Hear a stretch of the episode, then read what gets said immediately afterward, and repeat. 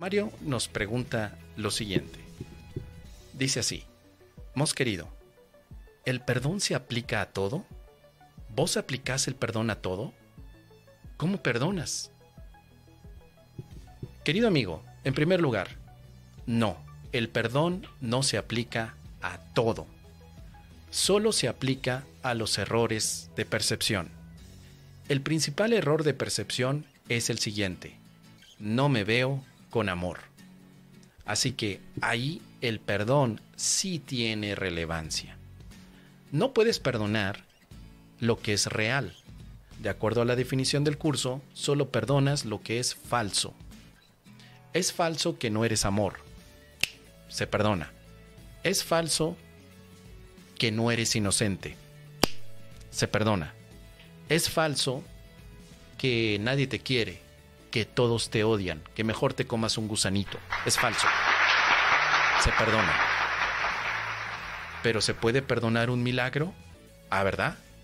¿Se puede perdonar la expiación? ¿Ah, verdad? ¿Se puede perdonar un instante santo? ¿Ah, verdad? ¿Se puede perdonar la paz? ¿Ah, verdad? No, eso no se perdona. Porque el perdón es la llave para acceder a la paz. Recuerda, querido amigo, querido monomario, que de acuerdo a la definición del perdón en un curso de milagros, el perdón es una llave. ¿Qué abre la llave del perdón? Abre una puerta. ¿Qué hay detrás de la puerta? La realidad. Acostúmbrate, querido amigo y queridos milagronautas, a pensar en el perdón como una llave que abre tu celda, tu prisión. Eso es todo. ¿Dónde usas la llave? ¿La usas en todas partes? No. Tú lo puedes ver. En tu vida cotidiana tienes una llave, pero esa llave no la metes en cualquier cerrojo.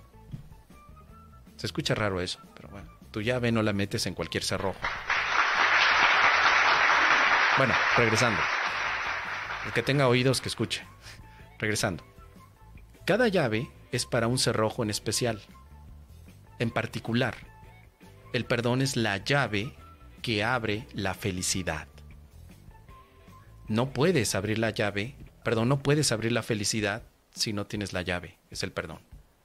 Entonces, el perdón no se aplica a todo, solo a lo que necesita revisión en cuanto a ilusiones y verdad.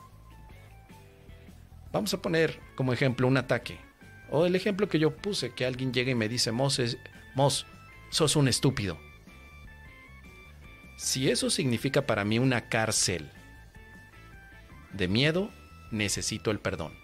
Pero si eso significa para mí la libertad del amor, porque te amo tanto, amigo, que puedes decirme lo que se te venga en gana. No me importa que me digas que sos, Mos, sos un estúpido. Yo te diré, gracias, amigo, cómo te amo yo también. Porque eso no representa para mí ningún tipo de miedo, significa amor. Entonces yo no tengo que perdonar nada ahí, querido monomario. Nada. Solo si el significado es mi cárcel de miedo. Ahí sí, perdono para salir de mi cárcel y ver las cosas de otra manera.